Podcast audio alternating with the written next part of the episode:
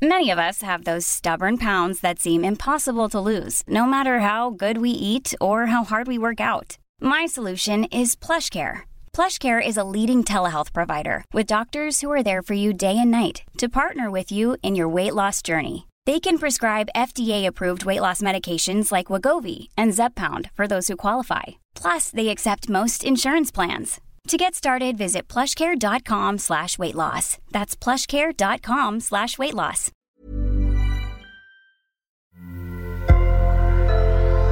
Sonoro. Estás escuchando Ellas Ahora. En esta época donde recordamos la muerte de nuestros seres queridos, celebramos sus vidas y pues yo en lo personal también ando un poco pensativa porque al morir mi abuelita hace como un año, yo era muy cercana a ella, aun cuando sentí que me preparé para su muerte, aún así sentí que necesitaba más y ella al final también la vi como luchaba por más. Todo esto me dejó con dudas existenciales y también sintiéndome como mi vida ya nunca sería igual. Y creo que así ha sido. Y bueno, ahora con todo esto de la pandemia, he escuchado amigues y conocides que también están pasando por pérdidas y por muertes de seres queridos, que algunas muertes eran esperadas, la mayoría no. Así que pensé en escuchar y leer más sobre la muerte y la tanatología. Mi terapeuta cuando falleció mi abuelita me recomendó leer eh, justo libros de Elizabeth Kubler-Ross. Así que investigué y encontré que hay una fundación de ella aquí en México. Y hoy te comparto mi conversación con su fundadora y directora, Alicia Hinojosa. Y Alicia es una psicóloga con especialidad en psicooncología y maestría en educación, que es de Monterrey. Y agradezco mucho que platicó conmigo. Platicamos sobre la muerte, el contexto social de la muerte, ¿no? Sobre el duelo y me regaló tips para cómo sobrellevar todo esto mejor. Y antes empecemos con quién fue Elizabeth Kubler-Ross. ¿Por qué es tan conocida en este ámbito de la tanatología?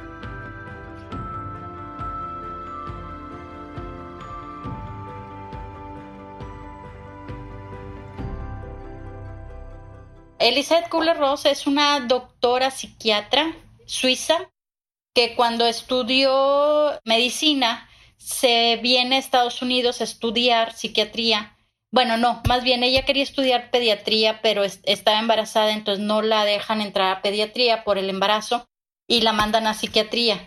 Y ahí es donde ella empieza a ver, primero empezó a trabajar con los enfermos mentales, con, sobre todo esquizofrénicos, que veía que cuando se les hacía caso había eh, este, aceptación de parte de las personas, los enfermos realmente sin medicamento mejoraban mucho. Y al lado de estos enfermos esquizofrénicos estaban los enfermos terminales. Entonces ella a veces iba a visitarlos y es ahí donde ella empieza sus investigaciones sobre la vida y la muerte. Podríamos decir Freud es el padre del psicoanálisis. Elizabeth Kubler-Ross es la este, pionera en tanatología. Y aparte tiene muchísimos libros.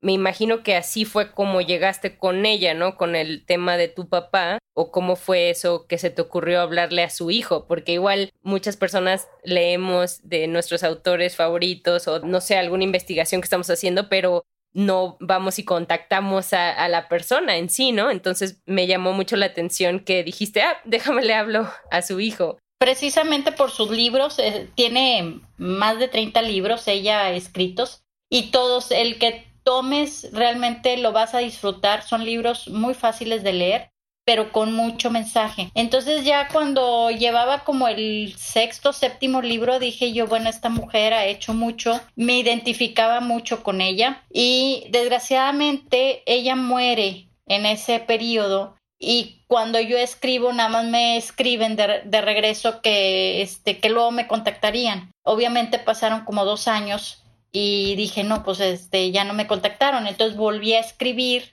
investigué y había un teléfono, entonces sí llamé y ahí ya no me pudieron decir, luego te hablamos. Entonces ya ahí les dije que era lo que yo quería hacer, me, que me quería traer el nombre y me dijo el hijo, pues bueno, todavía no estamos viendo que salga el nombre fuera de Estados Unidos. Entonces le dije, bueno, me gustaría ir a conocerte, ir a conocer la fundación de ustedes y platicarte un poquito de lo que nosotros hacemos acá. Y así fue como empezó la relación con el hijo. Y lo invitamos a él luego a que viniera a dar una exposición, una plática de su mamá. Él es fotógrafo profesional, dio una exposición de fotos y después este, lo llevé al hospital donde yo hacía voluntariado y bueno, le expliqué lo que estábamos haciendo y, fue como lo pude convencer para que me diera el nombre. Qué bueno que, que, cuentas eso porque muchas veces no sabemos, ¿no? Como que dices, ah, sí, seguro tiene el nombre y todo eso, pero eso que dices de que tuviste que esperar y que insististe, entonces felicidades por esa determinación y pues porque tienes una misión.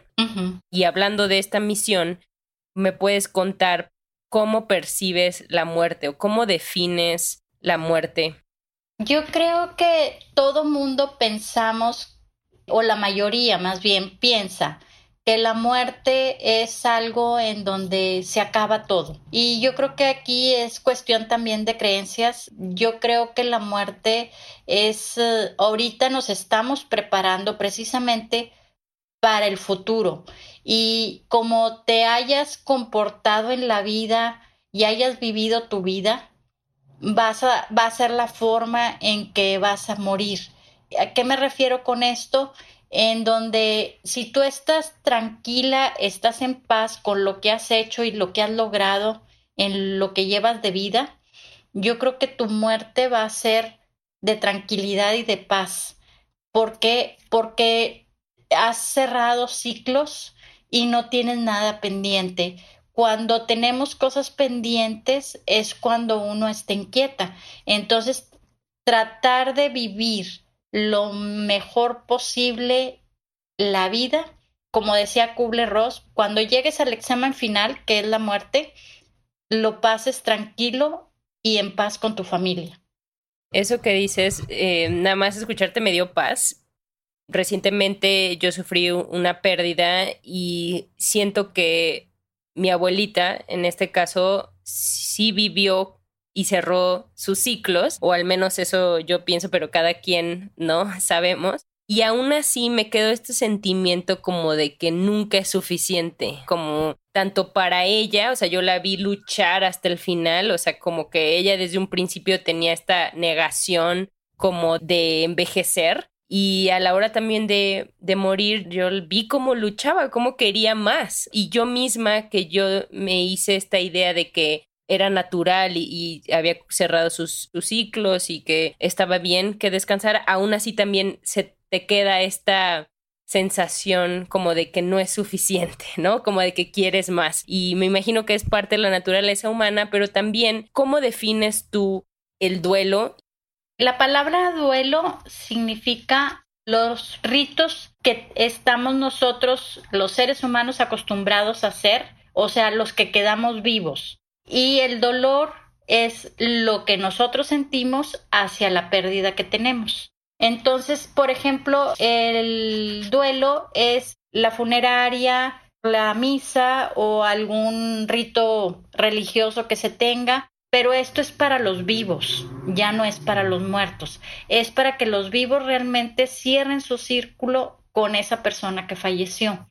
Y el dolor, pues es lo que llevamos nosotros dentro por haber perdido a este ser querido que eh, ya no lo tenemos con nosotros. El dolor no lo vamos a quitar con estos ritos que hagamos, pero sí nos va a ayudar a poder manejar de una forma mejor el duelo que estamos viviendo. ¿Cuáles son las etapas de duelo? Kubler-Ross en sus investigaciones dijo que había cinco etapas, pero estas ella más bien las eh, usaba para enfermos terminales, pero también las podemos usar para este, los que están viviendo un duelo y le agregamos una más. Primero la negación, luego la negociación, la eh, depresión, la aceptación y la resignificación de la vida. Y, en esta última es resignificar la vida sin ese ser querido que ya no está. Cuando muere alguien que está muy cercano a ti, cambian muchas cosas en tu vida. Entonces, a través de estos cambios que se están dando, es darle un resignificado, aceptar esos cambios para que pueda fluir las cosas de una forma mejor y que no sea tan aversivo, porque muchas veces a los cambios nos oponemos porque no nos gustan. Son cosas nuevas que no sabemos si van a funcionar o no, nos da miedo y todo esto crea conflicto. Entonces, cuando decimos, bueno, esta es mi realidad, esto es lo que estoy viviendo y es de aquí en adelante qué puedo hacer para estar mejor, es cuando realmente ahí la persona saca los recursos internos que tenga para poder manejar mejor la situación y poder adaptarse a estos cambios que se están presentando y que no hay de otra, porque esa es la realidad que se está viviendo. Y esa etapa que tú dices, eh, supongo que pues es de las más difíciles. Bueno, todas son muy difíciles, ¿no? Porque en mi caso, por ejemplo, me duele mucho, ya va casi un año y aún, aún me duele, ¿no? Y luego me imagino en padres que están perdiendo a sus hijos, hijas y también hijas que están perdiendo a familiares o a, hermanos o ahorita que en las noticias escuchamos mucho esto, siento que la palabra muerte, si naturalmente ya tiene un significado fuerte para cada quien, siento que nuestra relación con la muerte ahora busca hacer esta resignificación. ¿Cómo lo ves tú ahorita? Porque te quiero preguntar del el duelo por COVID, pero antes de eso, la muerte por COVID también, por ejemplo, que a lo mejor no estaba planeada en este tipo de casos. ¿Qué has visto tú recientemente? Cuando mueren por COVID, realmente es algo triste en el sentido de que eh, la persona que está enferma está aislada, está sola, no ve al familiar, los familiares están afuera, no pueden tener una comunicación. Ahora ya tenemos eh, la tecnología muy avanzada y bueno, pueden chatear por el WhatsApp o, hablarse por teléfono, pero no es lo mismo porque no hay ese contacto físico. Eh, y, y eh, el contacto físico es bien importante al final de la vida, el estar rodeado de los familiares más cercanos que eso también es este muy importante. El que los familiares vean cómo muere su, su ser querido porque ahorita con el COVID se preguntan murió con dolor murió solo murió asfixiándose murió angustiado entonces todo esto no hay un cierre porque no se vio no hay algo que, que, se diga, bueno, este, yo lo vi y estaba tranquilo, estaba bien, estaba en paz, le cogí la mano. Y aparte, morir por COVID, los incineran. Entonces, ya ahorita están dejando pasar a un familiar para que vea el cuerpo y que vea que sí murió para luego llevarlo al crematorio. Al principio de la pandemia no pasaba esto. Entonces muchas veces también había la incógnita de que, bueno, ¿y estas cenizas realmente son de mi ser querido o son de alguien más? Porque pues con tantos muertos, tantas defunciones que ha habido, hay fila en el crematorio para, para incinerar. Entonces eso también crea una confusión y crea mucho dolor en las familias. Sí, y también lo que mencionabas de que algunos eh, rituales, ¿no? Están cambiando porque no se puede congregar muchas personas o, hay, o a veces la gente de todas maneras lo hace, pero no, no es lo ideal, ¿no? Porque o no puedes estar tan, eh, no sé, abrazar tanto, ¿no? Por todo el tema también. Entonces sí, me imagino que ahorita la muerte y los rituales están siendo un poco agresivos en ese sentido. Primero háblame de tu experiencia, tú cómo lo ves, porque hay muchas cosas que aunque quisiéramos, pues no se puede ahorita. Entonces, ¿cómo aconsejas pues estar un poco más en paz con este tipo de muerte por COVID?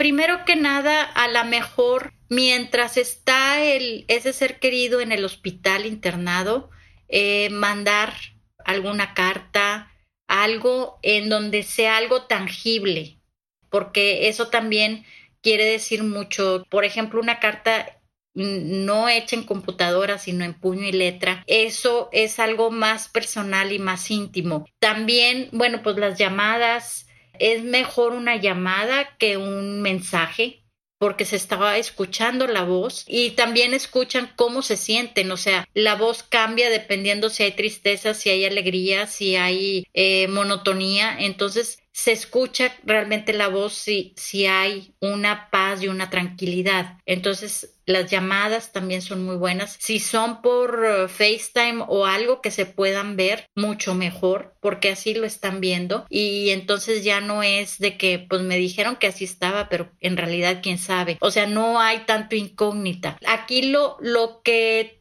se trata de hacer es que no haya tantos interrogantes en la familia hacia el enfermo.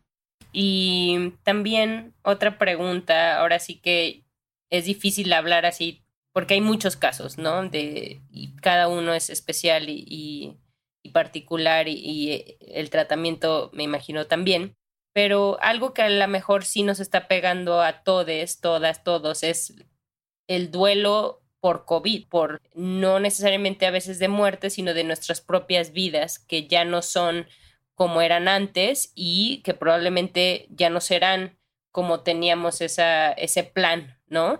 Y también ahí hay algo de, de dolor, porque es, es, un cambio drástico, ¿no? Inesperado, y mucha gente también está perdiendo su empleo o otra gente está a lo mejor ganando más, pero de alguna manera también es un duelo, ¿no? ¿Cómo ves tú esto? En la vida tenemos pérdidas significativas y pérdidas no tan significativas. Y las que no son significativas como que van pasando y ni, a veces ni nos damos cuenta. Ahorita con esto de la pandemia hemos perdido mucho, todo mundo, todo mundo hemos perdido porque hemos perdido esa libertad de poder salir sin ningún temor, esa libertad de moverse de un lado a otro, eh, esa libertad de poder abrazar a la familia, poder saludar a los amigos. O sea, eso ya no lo podemos hacer. Y aparte de estas pérdidas, vienen pérdidas secundarias porque no tenemos facilidad de movimiento, porque no tenemos esa libertad, porque se cerraron muchos establecimientos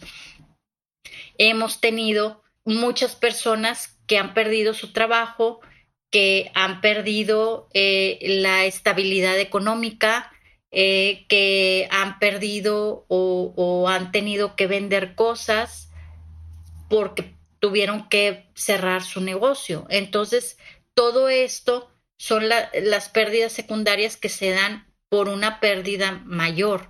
Entonces sí han sido demasiadas pérdidas y qué podemos hacer para tolerar o manejar de la mejor forma todo esto eh, es difícil porque sí abruma mucho, pero hay ciertas estrategias que podemos hacer que si las tomamos como una rutina, podemos realmente cambiar un poquito esa perspectiva tan sombría que tenemos ahorita de, de tanta negatividad que hay. ¿Y cuáles serían esas estrategias? Mira, eh, una, por ejemplo, es cambiar la palabra tengo por puedo.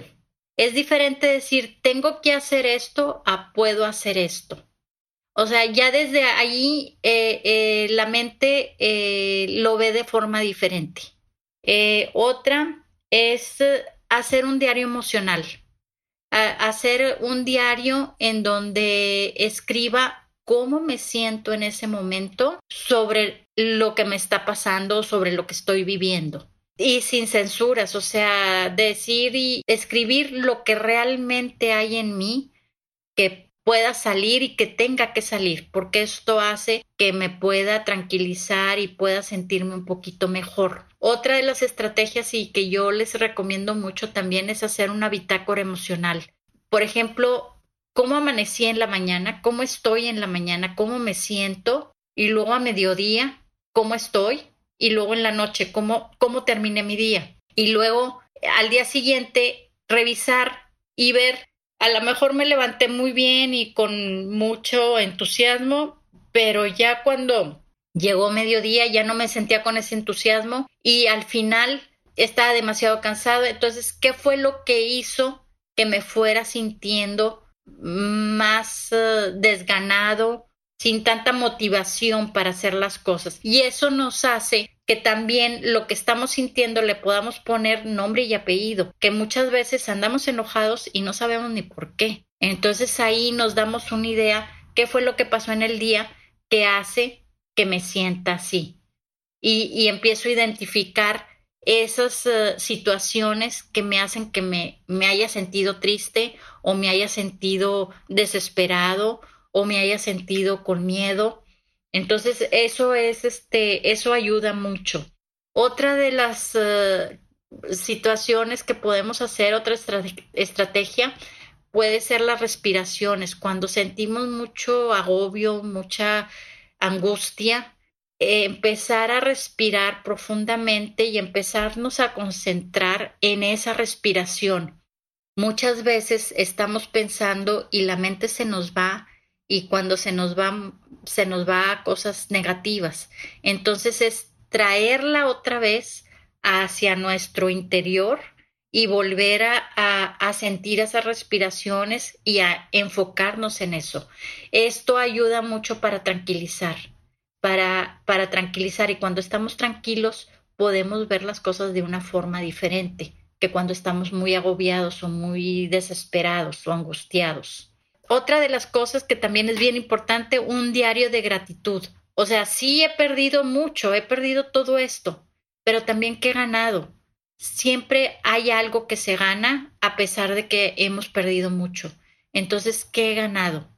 esto también nos hace ver que no todo es malo, sino que también han venido cosas buenas. Híjole, buenísimo eso, porque sí he escuchado también que hay, hay, estudios científicos, ¿no? Que dice que cuando eres más agradecido te sientes mejor. Entonces, todo lo que estás diciendo me hace mucho sentido porque suena a que te traes al momento presente y en el momento presente estás respirando y estás bien. ¿No? Y es como enfocarte en estar calmada para poder, como dices, sobrellevar, como no ni vivir en el pasado ni en el futuro, sino estar en el presente y con pensamientos pues más calmados. Entonces, gracias por estas estrategias. Y hablando también de un acompañamiento a lo mejor más profesional o cuéntame de la tanatología en sí qué es, cómo nace y cómo se aplica, porque he visto cuentas en redes sociales, pero y he escuchado como, ah, tomé un diplomado de tanatología o fui o mi amiga o me recomendó, pero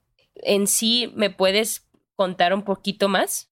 Bueno, primero que nada, tanatología es una, una disciplina que estudia el proceso de la muerte pero últimamente, los últimos siete años para acá, se ha visto que tanatología es cualquier pérdida que tengamos en nuestra vida que sea significativa. Por ejemplo, pérdida de empleo, pérdida de, algún miembro del cuerpo, pérdida de salud. Y a esto me refiero por decirte una enfermedad de Parkinson, a lo mejor un cáncer que no es tan agresivo, pero que ahí está. Entonces son pérdidas realmente muy, muy significativas, un divorcio, que nos van a cambiar nuestra realidad y que nos va a afectar a nosotros. Entonces, esto es tanatología. ¿Cómo trabajamos nosotros con esto? Es acompañar a las personas en esas pérdidas que van teniendo en la vida y que muchas veces yo siempre les digo que cuando hay una red de apoyo social, no necesitan personas externas, para poder salir de esa pérdida o de ese dolor, más bien. ¿Y cómo es un acompañamiento social? El acompañamiento es realmente empezar a trabajar con la persona a que vea cuáles son sus recursos internos, cuáles son los que tiene, que a lo mejor no sabía que los tenía, pero que ahí están y que ahora los necesita sacar, necesita eh, esa persona descubrirlos y ponerlos en práctica. y no damos opiniones, no decimos qué es lo mejor que deben de hacer, sino que a base de terapia y de cuestionamientos es ver que esa persona realmente saque esos recursos internos, que los descubra y a lo mejor ya lo sabía que los tenía, pero muchas veces no se acuerdan, los tienen tan guardados que no se acuerdan. Entonces, que los saque y los pueda aplicar en la situación que está viviendo y que ella, ella misma tome decisiones sobre su situación. Aquí no es de que yo creo que te conviene más esto que esto otro, sino que ellos mismos vayan tomando sus decisiones y vayan viendo qué es lo mejor en esos momentos para ellos. Me surgen dudas un poco más técnicas, por ejemplo, em, si las personas que se dedican a la tanatología tienen que ser psicólogos o terapeutas de algún tipo o no es, eh, o sea, forzosamente una, un requisito? Mira, hay diplomados de tanatología que cualquier gente los puede tomar y en realidad esos diplomados no es para que sean tanatólogos, pero a lo mejor sí para que tengan ciertas herramientas y ellos puedan manejar alguna situación en donde se les presente alguna crisis o alguna pérdida fuerte, pero no es para que sean, eh, o sea, pongan su consultorio. Aquí realmente sí, yo lo que yo creo es que sí deben de ser psicólogos, tienen que tener las bases de psicología, porque este, me ha tocado ver personas que eran contadores y, em, y les gustó esto y, y, se han preparado, sí, sí, se han preparado, pero no tienen las bases de psicología. Entonces, este, en muchas cosas como que no entienden el por qué la persona está reaccionando de esa forma. Entonces, este, yo creo que sí tienen que ser al menos eh, eh, personas que sean afines a profesionales de la salud, como trabajadoras sociales, enfermeras, psicólogos, este, psiquiatras, ese rango. Me hace sentido eso por el tema de que luego hay otras complicaciones, ¿no? O algún algo que traiga la persona, ¿no? Que a lo mejor sí se necesita estar capacitada para poder lidiar con otros temas también, ¿no? Me imagino. Pero gracias por, por decir tu opinión. Y también el tema de la tanatología suena como que cualquier persona puede ir, o sea, no necesariamente como dices, una pérdida, no, no necesariamente la vida, sino y la muerte, sino también todos estos duelos que vamos pasando, pero ¿en qué casos tú sí consideras que es muy claro y muy recomendable que vayamos con una o un tanatólogo? Cuando la persona siente que no puede salir de su duelo, realmente al principio, cuando pasa la pérdida, no es conveniente que la persona vaya con alguien. ¿Por qué? Porque eh, está rodeada de mucha red social, tiene muchos amigos, tiene la familia y todo el mundo está al pendiente. Conforme va pasando el tiempo, por eso dicen que este que después de un mes o dos meses dicen, ya me cayó el 20 que ya no ya no está conmigo la persona. Sí, porque la gente que estaba alrededor dando ese apoyo se empieza a distanciar y es normal. Va pasando el tiempo, los van viendo más o menos funcionales, entonces se empiezan a distanciar un poquito. Y cuando empieza este distanciamiento, que casi siempre es al mes y medio, dos meses, es cuando viene, ahora sí, se viene a vivir el duelo realmente en solitario porque ya no tiene a las demás personas. Entonces, aquí casi siempre los familiares piden el apoyo para alguien más. Y cuando el familiar lo pide es porque también él lo necesita, no, no tanto el, el al, al, que se lo piden. Yo realmente cuando me hablan y me dicen es que mi hermana está bien mal porque murió su hijo y, y necesita un apoyo, y le digo, bueno, ¿y tú no lo necesitas? Porque muchas veces en ese momento la, la hermana a lo mejor no quiere, no quiere en ese momento tener ese apoyo.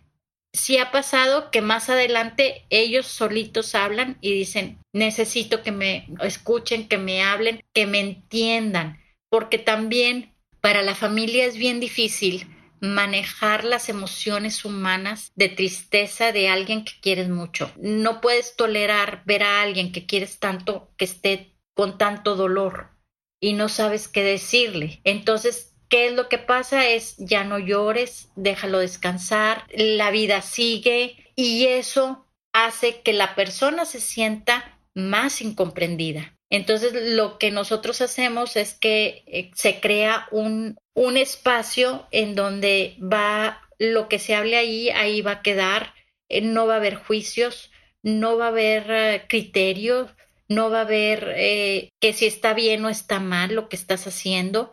O sea, todo eso va encuadrado a que la persona se sienta con esa confianza que puede ir ahí, que es su espacio y que puede decir lo que quiera y que eso no va a salir. Y, y eso es bien importante. Entonces ya a lo mejor se va a pasar toda la sesión llorando y no pasa nada. O a lo mejor se va a pasar toda la sesión hablando de una sola cosa y no pasa nada. O a lo mejor se va a pasar la sesión sin decir nada, que nada más quiere a un a alguien que lo esté acompañando.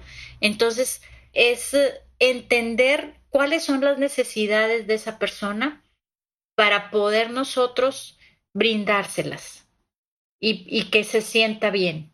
Eso que dijiste ahorita me resonó mucho, o sea, me, me llegó porque nunca sé yo qué decir en esos casos, ¿no? Porque quieres hacer sentir a la persona que la estás acompañando, pero todas esas frases que dijiste, que es lo que comúnmente decimos, y ahorita que dices que probablemente no es algo que, que ayude mucho, y estando del otro lado también, a veces sientes que, pues no importa lo que digan, te van a ayudar a sentirte mejor, ¿no? Entonces, en estos casos, o a lo mejor muy puntualmente, porque una cosa es el duelo, ¿no? Como varios días que, que, pasan, ¿no? Y que la gente, lo que tú dices, nota que está mal la persona, ¿no? O el ser querido, pero en los momentos como de los rituales, ¿qué recomiendas decir? O sea, si vas a un velorio, si vas a un entierro.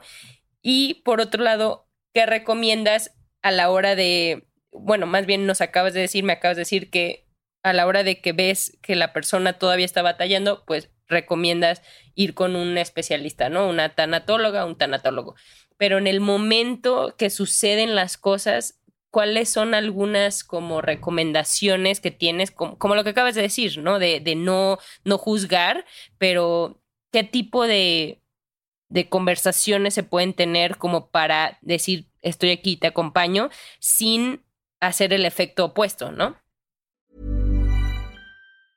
Cool fact a crocodile can't stick out its tongue. Also, you can get health insurance for a month or just under a year in some states. United Healthcare short term insurance plans, underwritten by Golden Rule Insurance Company, offer flexible, budget friendly coverage for you. Learn more at uh1.com. Sí. Bueno, lo que pasa es que eh, eh, no vamos a quitar el dolor. No hay palabras de consuelo. Y eso lo tenemos que tener bien claro. Entonces son más bien acciones. ¿Qué acciones podemos tener? Un abrazo. Eh, a lo mejor se te ofrece algo, necesitas algo. Eh, es este, hacer ciertas acciones en donde sabemos que la persona a lo mejor eso lo va a agradecer mucho más que decirle eh, este, las frases típicas que, que, nos acostumbramos a decir y que no, no ayudan. Por ejemplo, un abrazo realmente fuerte, este, amoroso, dice mucho más que cualquier otra palabra. El, se te ofrece algo, eso, este, hay mucha gente que me dice, es que cuando mi amiga me dijo, se te ofrece algo, haz de cuenta que me están ofreciendo todo. Entonces, este, es nada más cambiar a lo mejor esas frases que, que todo mundo decimos o estamos acostumbrados a, acciones. Eh, ya cuando están en casa, por ejemplo, es, oye, voy a hacer el súper, paso por tu lista.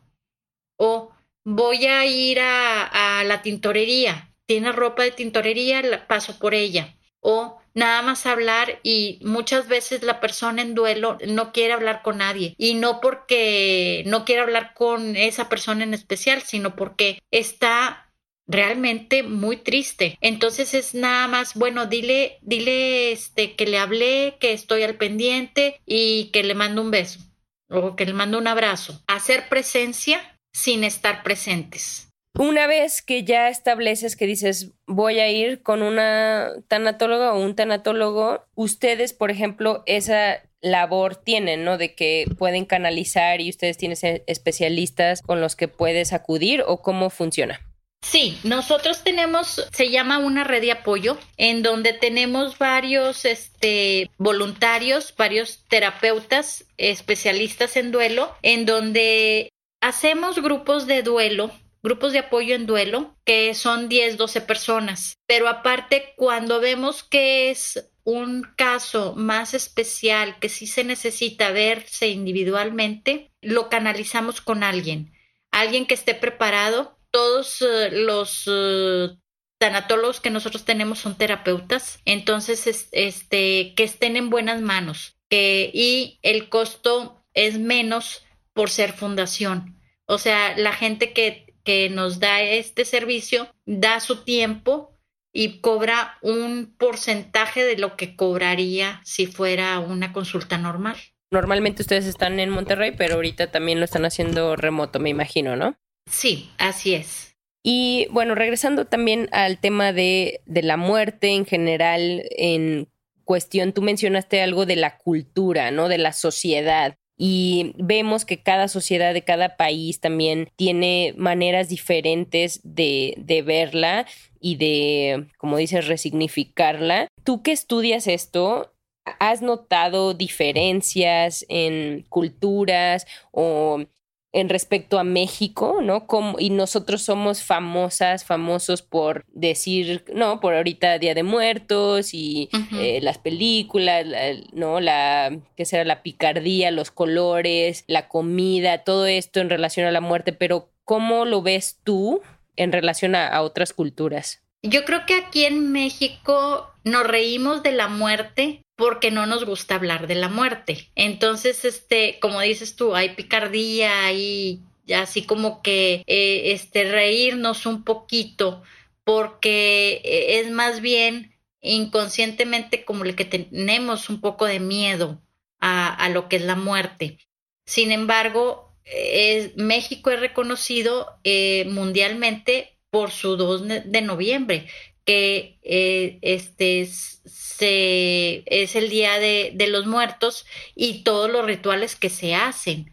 Entonces sí, es, eh, es muy significativo para otros países venir a México, por ejemplo, en Oaxaca, en San Miguel de Allende, en eh, este Chiapas, todos los rituales que se hacen a, a raíz de, de este día son ya realmente famosos. Eh, este, me tocó un maestro que vive en Minnesota y vino a Oaxaca el, eh, en de, el 2 de noviembre de hace dos años a realmente a, ver y a vivir todos estos rituales que se hacen. Entonces, este, yo creo que una parte bonita, pero sin embargo el mexicano sí tiene miedo a la muerte. Y por eso es esa picardía y, todo eso, porque es como esconder ese miedo y que no, no salga a la luz, pero sí le tiene miedo, porque ya cuando estás así más eh, eh, hablando como que más eh, formalmente, luego, luego dicen, no, eso no, no lo quiero tocar o para qué tocamos ese tema si es triste. Entonces, este, yo creo que es como una careta que ponemos. Qué interesante que lo dices porque usualmente nos da orgullo, ¿no? Decir como, ah, Día de Muertos y así, pero en realidad tenemos miedo, como muchas otras culturas y, y como todes, ¿no? Como todas. ¿Hay alguna cultura o algún país que tú veas que a lo mejor lo toma un poquito mejor o son reconocidas, reconocidas por, no sé, por tener rituales que a lo mejor ayudan más o no sé? ¿Has visto ejemplos así? Te soy sincera, no me he puesto a verlo así de esa forma. Ahorita lo que yo estoy, que se me viene a mí a la mente es, por ejemplo, los judíos, cómo preparan el cadáver y todo lo que hacen en, nueve días, que eso es como que más aceptación hacia y, como que es una despedida. Ahorita nosotros realmente la, la cultura que tenemos ahorita, sobre todo en la en los católicos, es eh, un funeral rapidito y una misa, cuando antes eran un triduo y ahora no. Ahora este es una misa y nada más. Y el funeral es mediodía. Entonces es como que darle rápido la vuelta a la hoja y que como que no existió, como que no fue. Y es al contrario.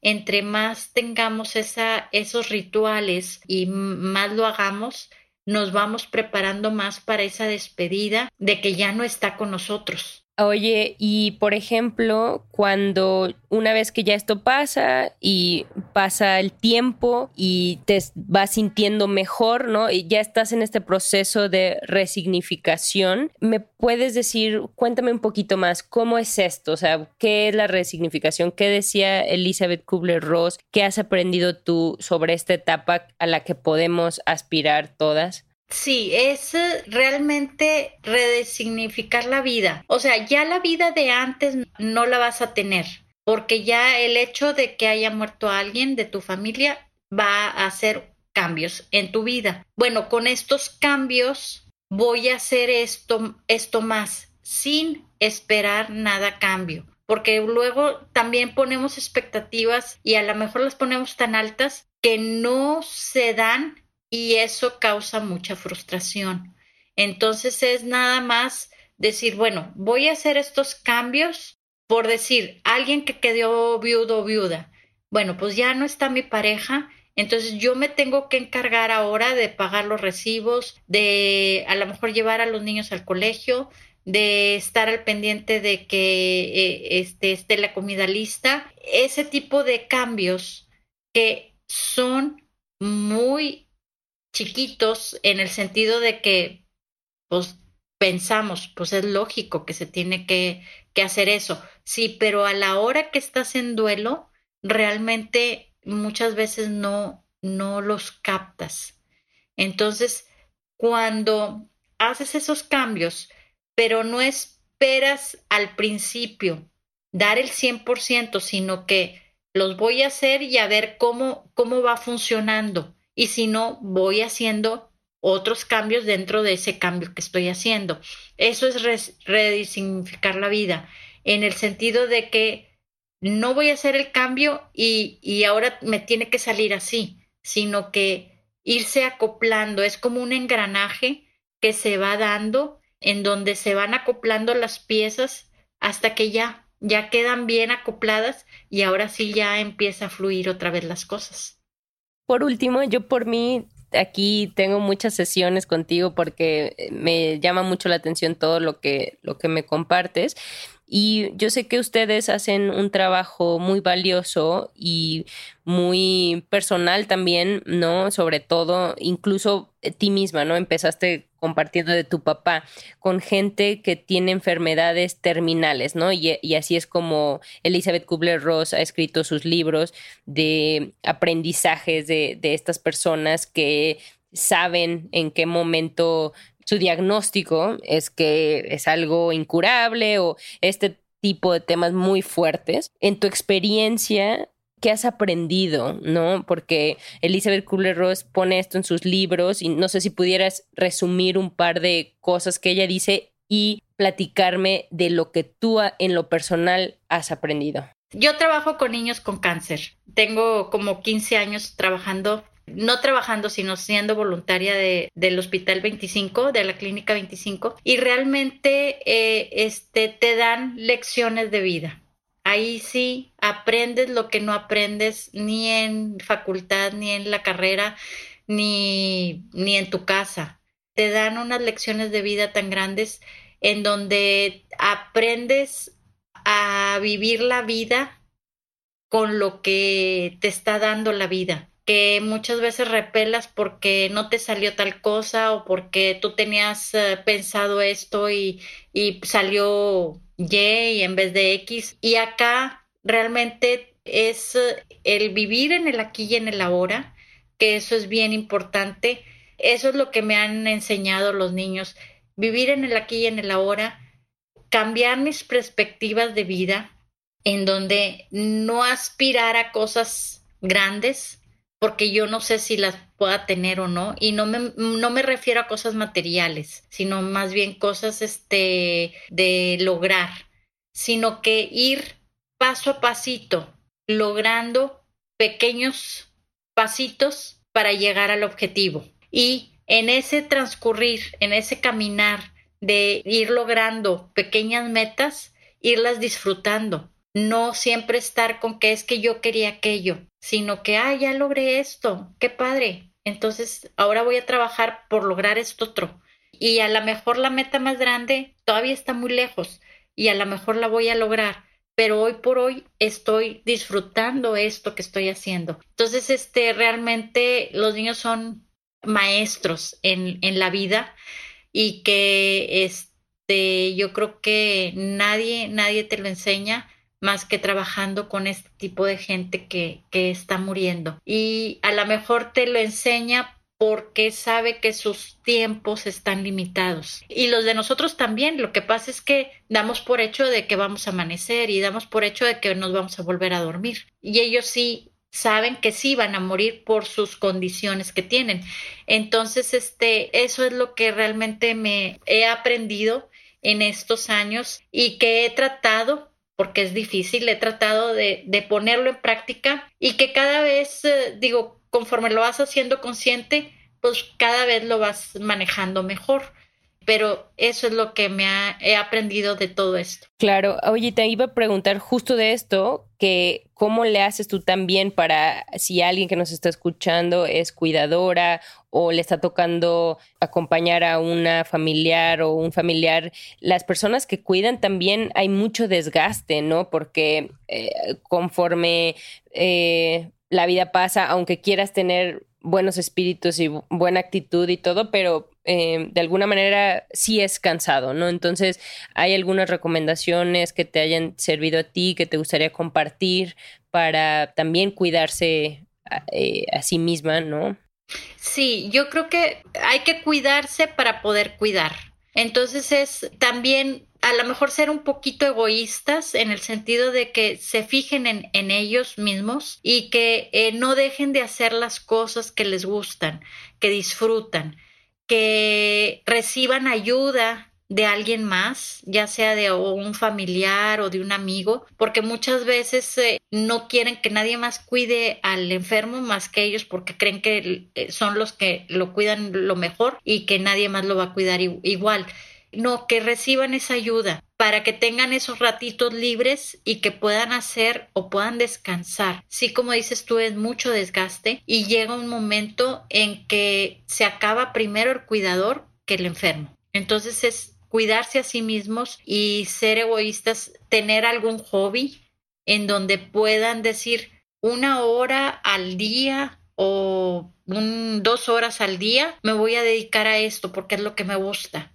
Y eso ayuda mucho a sobrellevar el cuidar a un enfermo. ¿Por qué? Porque ya cuando menos tuvo una hora o dos horas de que se desconectó y va a regresar con más ganas para cuidar que cuando están las 24 horas ahí. Claro, qué bueno que dices. Oye, Alicia, y pues para cerrar, la fundación de la que eres directora, ¿cómo se mantienen? ¿Cómo podemos nosotros ser parte? ¿Cómo podemos aportar? ¿Qué campañas tienen ahorita? ¿Qué servicios ofrecen? Ahora sí que compárteme un poquito de lo que tú ves día a día, ¿no? De todo lo que están ustedes trabajando. Nosotros damos cursos, diplomados, talleres, que eso sí los cobramos porque de ahí es donde nos eh, este, sostenemos. Y ahorita tenemos una campaña de donación en donde estamos habilitando un local que pues eh, sí nos ha costado un poquito. Entonces tenemos esta campaña que pueden donar desde 100 pesos hasta pues, lo que quieran y es precisamente para poder seguir dando estos cursos, poder seguir teniendo el voluntariado que el voluntariado, digo, las personas que están ahí no se les paga ni nada, pero pues sí hay gastos. Entonces, este, esta campaña es para eso. Y si entran a la página de la fundación, ahí la podrán ver. Eh, estamos en Facebook en Fundación EKR México. Así la pueden encontrar.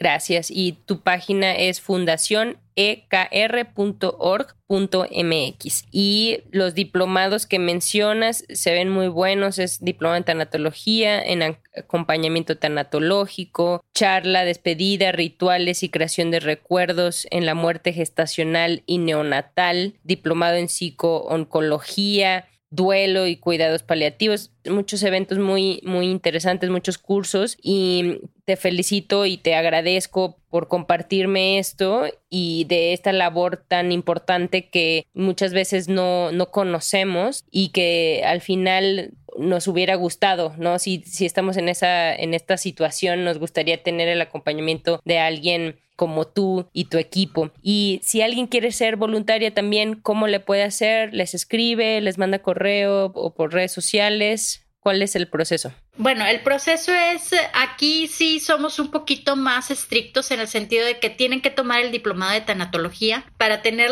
las bases mínimas indispensables para poder acompañar. Y los que salen de ese diplomado los invitamos a que entren al voluntariado.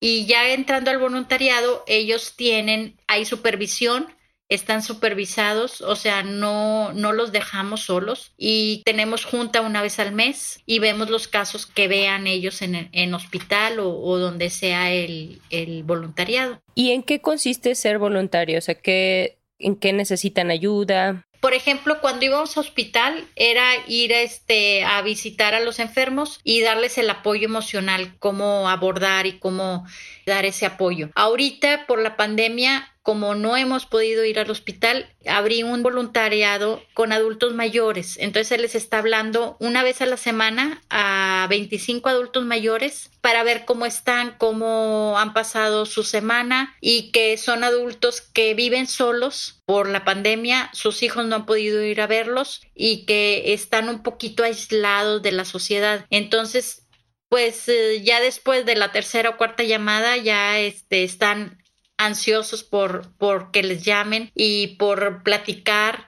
Y este bueno ahí se han dado casos este uno de abuso de parte de los hijos. Entonces eso es lo que nosotros tratamos de que se puedan expresar lo que están viviendo y que si hay algo que no está bien nosotros poderles ayudar en eso. Claro que este que fue de abuso, pues lo canalizamos, este, porque son eh, adultos mayores del DIF. Entonces lo canalizamos ya con la persona adecuada. Eso es lo que ahorita estamos haciendo como voluntariado. Se me hace súper valioso porque si nosotras que estamos en el día a día, en el trabajo, bla, bla, a veces nos sentimos así, ¿no? Como que, ¿cómo puedes ayudar si no puedes ir a algún lado? Y esto que, que mencionas se me hace, se me hace muy, muy bonito y muy necesario, ¿no? Y mismo en nuestras familias, ¿no? Que a veces se nos olvida o que no, no lo hacemos tan a menudo, ¿no? Entonces, te agradezco mucho. Y otra pregunta un poco más personal para cerrar. Este tipo de, de vida que, que llevas, donde le dedicas la mayor parte del tiempo a servir, ¿cómo te hace sentir? ¿Lo recomiendas? ¿Hay alguna cosa que te hubiera gustado saber antes? Sí, me hubiera gustado haber empezado mucho antes esto realmente es algo que sí me apasiona mucho, me gusta mucho este el trabajo que realizo y realmente deja tantas satisfacciones que eh, eh, con eso eh, te pagan bastante. Bueno, yo al menos yo sí sí lo recomiendo porque es algo que que deja muchas muchas satisfacciones, a lo mejor no tanto económicas, pero en otros aspectos llevas una vida más plena, creo yo en ese sentido. He escuchado eso, que, que muchas veces, ya sea que te dediques 100% a esto o un porcentaje de tus actividades a, a aportar, ¿no? Entonces, de eso me, me llevo. Y también, por último, gracias por, por ser ese hilo conector en este tema tan profundo y tan vital. Y no sé si tengas algún último mensaje para si descubren este episodio en cinco años o en diez años. Me gusta pensar que los podcasts tienen esta característica romántica. ¿Alguna último mensaje que quieras compartir? Lo único que les puedo decir es que vivan el día al día, que este, no, no podemos vivir ni en, ni en el futuro ni en el pasado. Lo único que tenemos seguro es el presente y, que así lo debemos de vivir, en, en el aquí y en el ahora. Y eso hace que la vida sea mucho mejor y más llevadera. Muchas gracias, Alicia. No, gracias a ustedes y gracias por la invitación.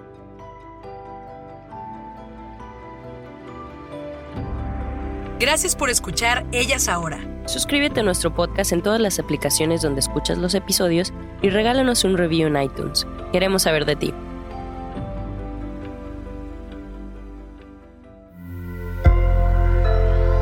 Sonoro.